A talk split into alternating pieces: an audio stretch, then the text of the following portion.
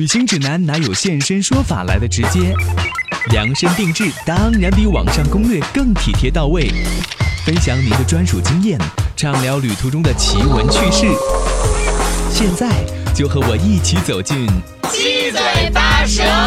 去旅行。我是喜喜。辞职后转成自由记者的这两年里，我独自用沙发冲浪的方式，七十一次住进陌生人的家里。在这两年半里，独自走了十二个国家，终于不用困在办公室里面。在这两年半里，我尝到了自由的滋味。有时候我想，牺牲了朝九晚五的稳定换来的自由，我从不后悔。因为一旦你尝过自由的滋味，你就知道它美妙的，值得你用一生去追逐。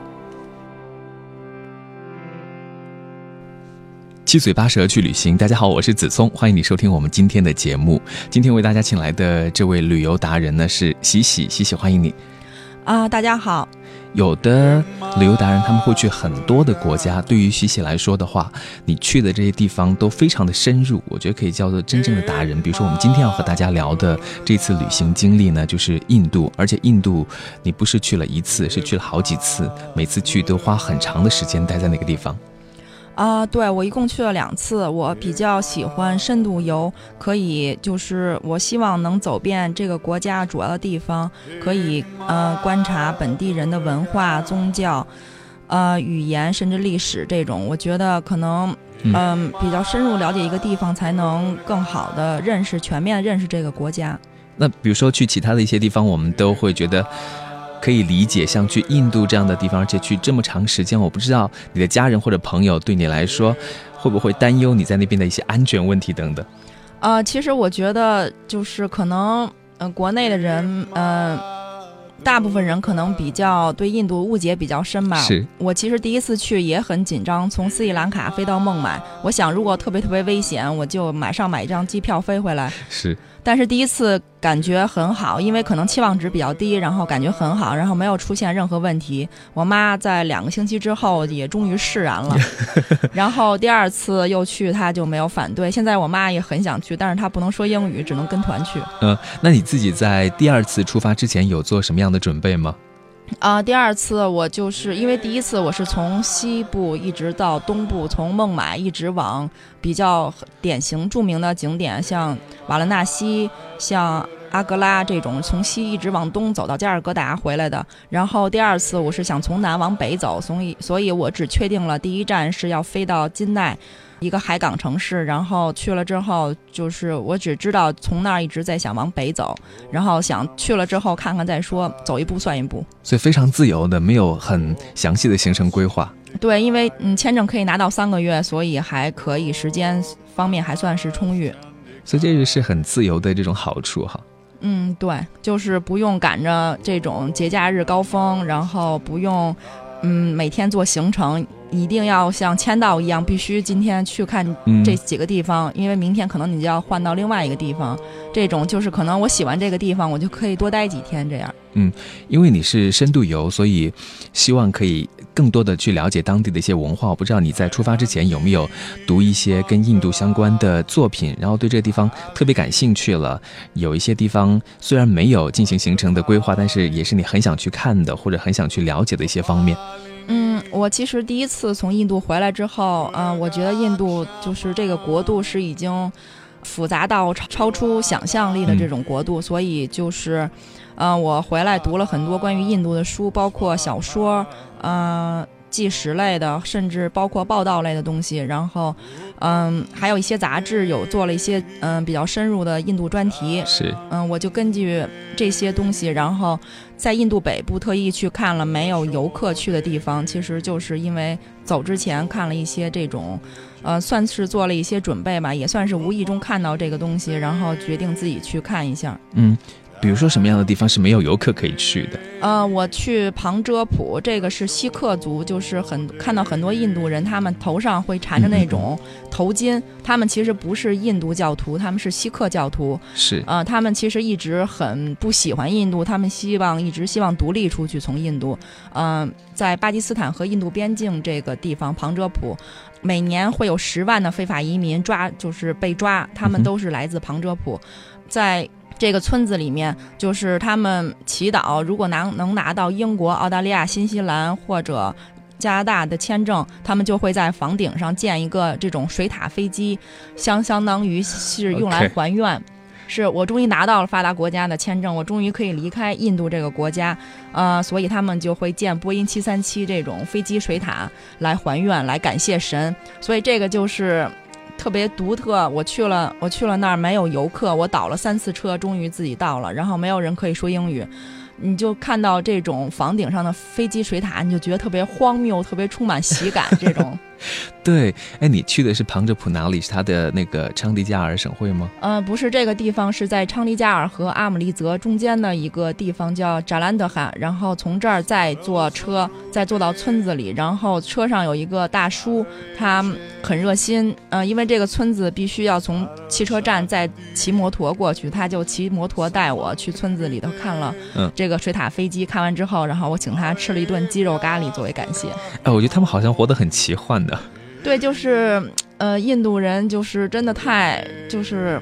很多时候，他们说其实中国人也很疯狂，但是印度人很疯狂，但是我们是不同的方式，这种疯狂方式是不同的。就从很多方面，你都可以觉得他们挺 incredible 的哈。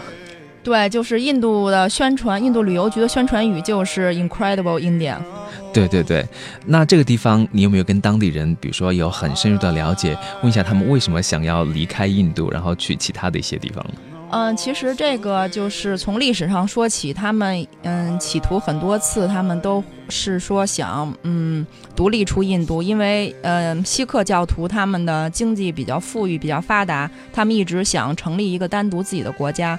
七几年，他们英吉拉甘地这个总理是一个女女性，然后她是想。平息这场叛乱，然后占据了金庙，但是最后他们捣毁了金庙，算是锡克教徒的圣地，在阿姆利则。嗯、捣毁金庙之后，还是嗯、杀死了这个领导人。嗯哼，嗯、他们的他有英吉拉甘地有一个嗯锡克教徒的，算是就保卫人员保保卫人员对，然后很多人就想让他换掉这个人，觉得他是锡克教徒，你刚刚捣毁了金庙，觉得很危险。但是英吉拉甘地觉得没问题，最后他是这个保卫人员用一把枪把英吉拉甘地就是给枪杀了，然后。最后由此就开始了印度教徒和锡克教徒的这种互相大屠杀，嗯，这种，然后所以他们一直很不喜欢印度，因为就是昌迪加尔真的是那种特别干净，干净的已经不像是印度这种这种国家的这种地方。他们呃一直很希望独立，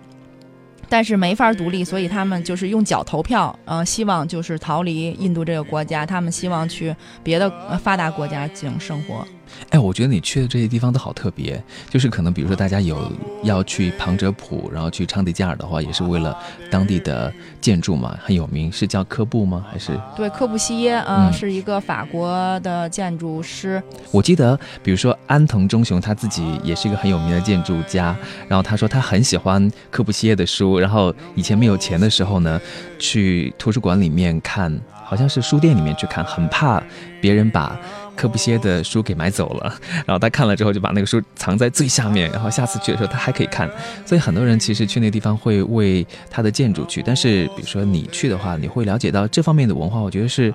很特别的一种旅行。呃，我在昌迪加尔的沙发主人，呃，他们特别幸运，我跟四个男的 一起待了三天。因为他们是呃四个男生，呃合租了两间房，然后每个人就是每两个人住一间这种，然后嗯，他们都是锡克教徒，他们就是特别兴奋。呃，我的沙发主人每天在在去学雅思，因为他就说 要努力去移民到澳大利亚。OK，然后他的室友说马上八月份要去挪威学文学，很兴奋。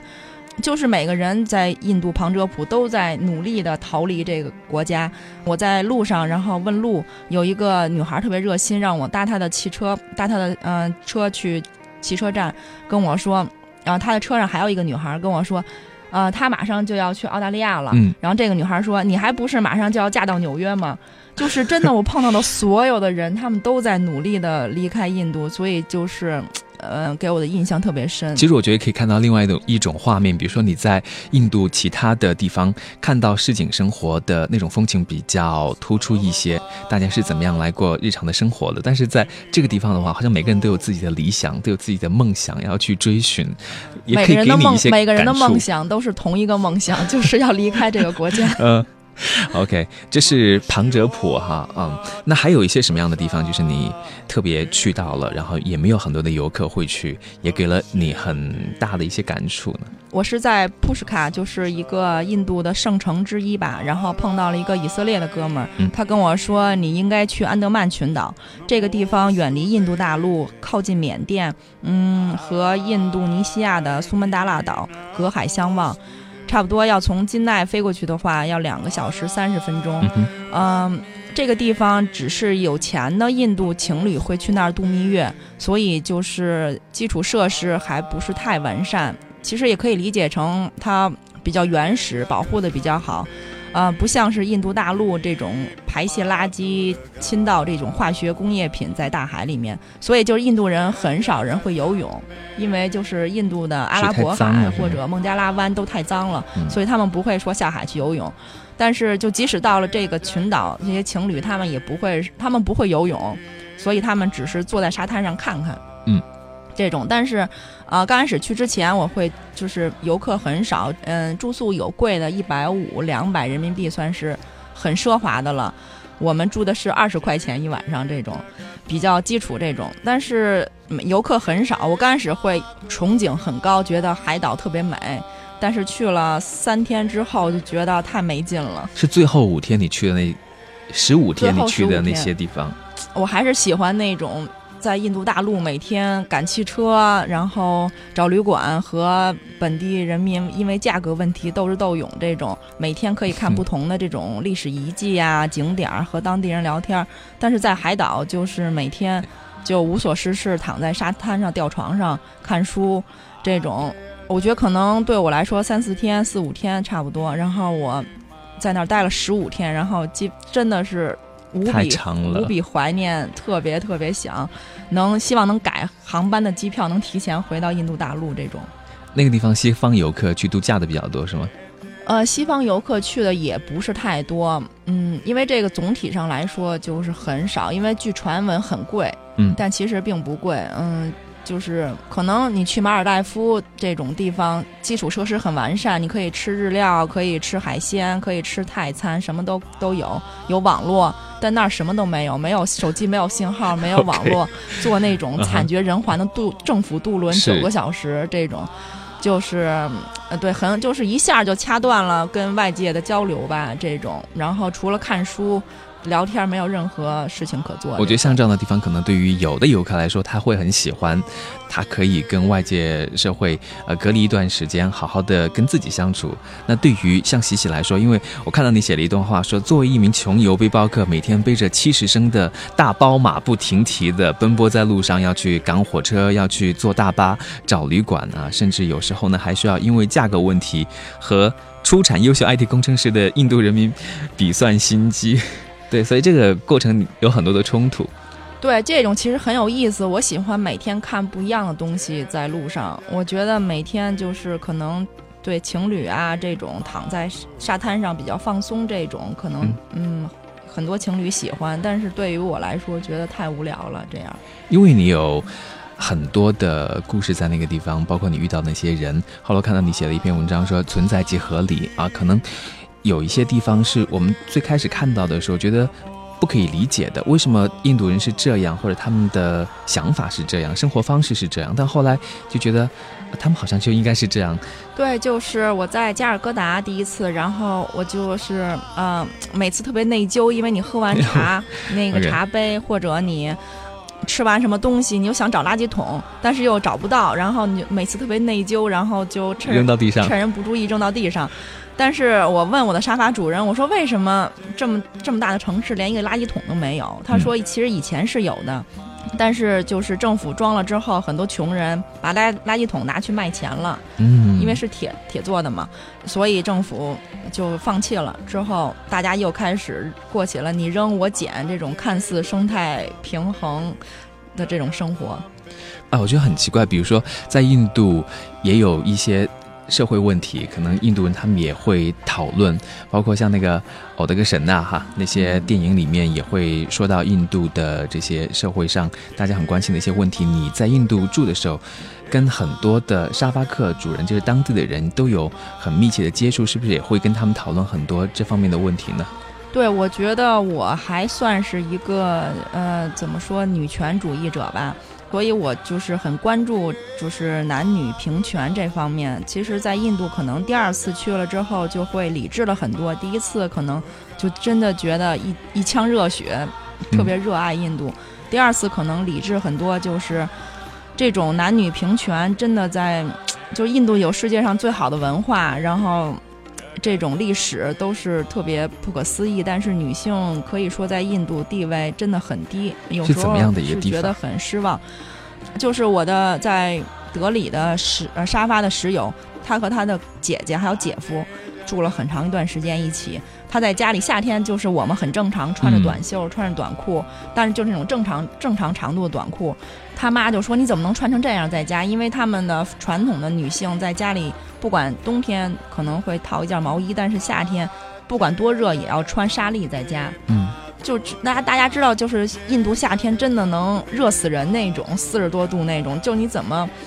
就是男性可以穿成穿背心儿、穿短裤，就是女性为什么要求穿？他们还要穿纱丽这种很热这种六米长的布裹在身上这样。他就说，你穿成这样，对你的姐夫、对你的父亲是一种性暗示。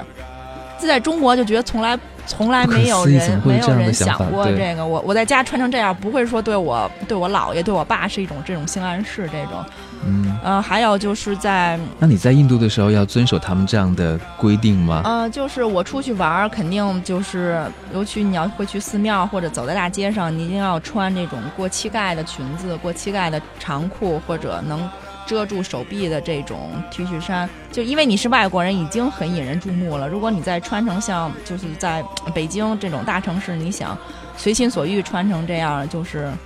他们可能不会是说特别公开的说什么，但是就一直盯着你看呀，还有议论呀，也会让你很不舒服。这种我觉得可能也跟他们社会。现状有关系吧，就是说让女性保护好自己，不是在印度强奸案也发生的挺多的吗？对，我觉得印度政府这种其实相当于是用一种很消极或者不作为的这种方法，就像是有女性车厢，地铁德里这种大城市有女性车厢，但其实这种是一个消极的办法，它应该是用正确的、积极的方法来引导，但并不是说你把男性、女性给强行分开。就能解决一切问题，对，就是男性车厢就挤得不行了都，然后女性车厢很空，这种就是，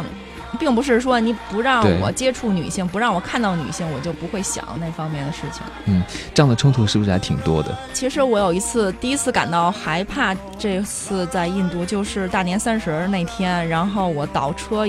坐了三次大巴，到晚上八点，天已经全黑了，我还在车上，嗯。我自己坐在车上，然后车上只有两印度女性，还有一个一对情侣，只有我们三个人是是女的，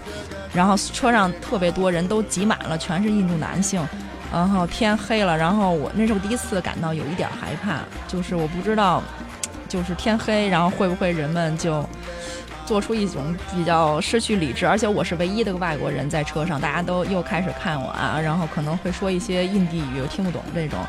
会，我那是第一次会感到有一些害怕，但是我的策略就是和旁边那个坐的那个人开始聊天，就就觉得他和我聊的不错的话，就觉得好像你有一个同伴儿，这种别的人可能就不会是说有什么想法这种。其实印度人对外国人还挺好奇的，就是你走在路上的时候，可能会碰到很多印度人，他都希望跟你拍照。对，我觉得印度拍照这种特别，就是他们。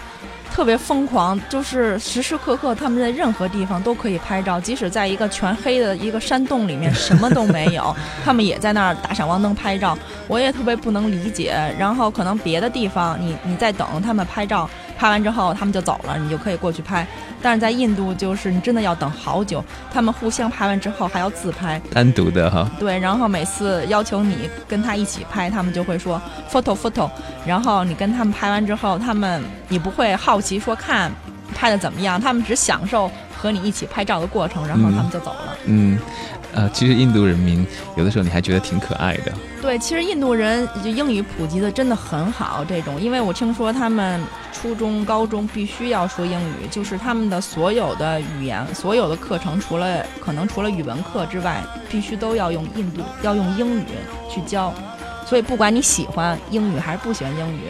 你必须都要啊都要学。而且有的学校是在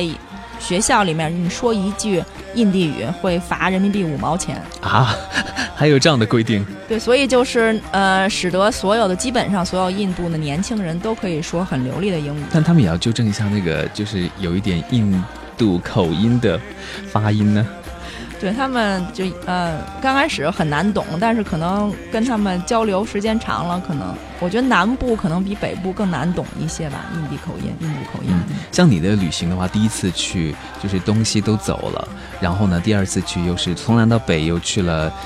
两个多月的时间。那你对比一下，比如说这几个地方的印度人，他们是不是有很大的不同呢？就南部是可能比较靠近这种海边儿，嗯，所以他们的可能发经济发达程度，还有就是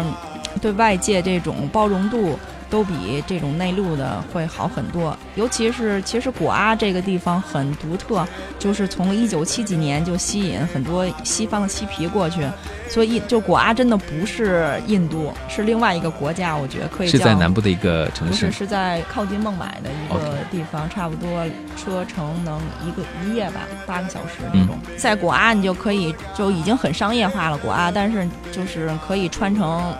就是像西方那种正常的，没有人在意这种，嗯，这种就是，而且我去年第一次去，试图去寻找真的嬉皮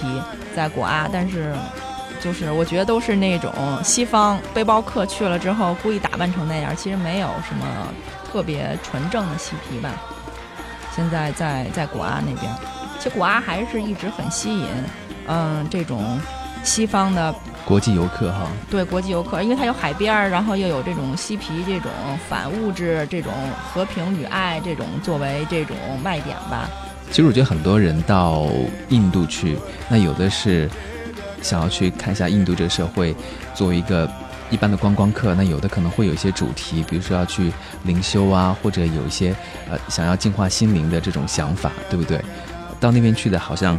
这方面还挺多的。对，其实可以去瑞士凯诗，是在德里北部的一个小城，它是瑜伽圣地。它其实出名的原因就是七几年 Beatles 去去那儿进行禅修，然后一举成名。他们有一张专辑的很多歌曲就是在那儿完成的，包括在孟买附近的铺奈，铺奈这个地方也是很有名的一个印度的。禅修大师叫欧修，然后他以前是在美国拿到绿卡，但是很多那种追随者，最后发展成可能美国政府把他定义成邪教那种，就把他驱逐，驱逐出境。他回到印度进行他的理论是那种性爱禅修，他们对性很保守一方面，但是另外一方面他们又把它作为一种来修行的这种工具，像是克久拉霍，克久拉霍就是以性爱神庙出名，然后你可以看。对，就你觉得他们可能是把它作为一种修行的手段来，所以才可以放到表面上来来谈论。但是对于一般人的这种日常行为来讲的话，这就是。一种大不敬啊，或者禁止的，很很保守、很传统的这种。所以可能对于一般的游客来讲的话，还是去像瑞士凯诗这样的地方，那个景色也比较美。我看你的那边还遇到了叫莫汉吗？那个男孩子？啊，对，就是他是在教这种禅修课，因为每年三月份是为期一周的瑜伽禅修节啊，瑜伽节在那儿，所以很多啊，包括国内的一些人，还有西方的一些人都会去那儿啊，大家进行交流，有讲座啊，有这种。切身体验的这种瑜伽、禅修、这种冥想，这种都有。嗯，我们今天在节目当中，请西西来跟大家分享一下自己的印度之行，因为他去了有七十几天的时间，所以对印度这个社会有很深刻的观察。当然，我们也会在节目当中分享一些跟印度相关的音乐。那这一期节目我们暂时先聊到这里，下一期三十分钟的节目时间当中呢，还会继续请西西来跟大家分享他的印度之行。谢谢你，西西。啊，不用客气。如果大家对印度其他方面还要兴趣，可以关注我的公众号。OK，啊，公众号名字叫“喜喜见闻”，喜就是喜欢的喜，对吧？对。好的。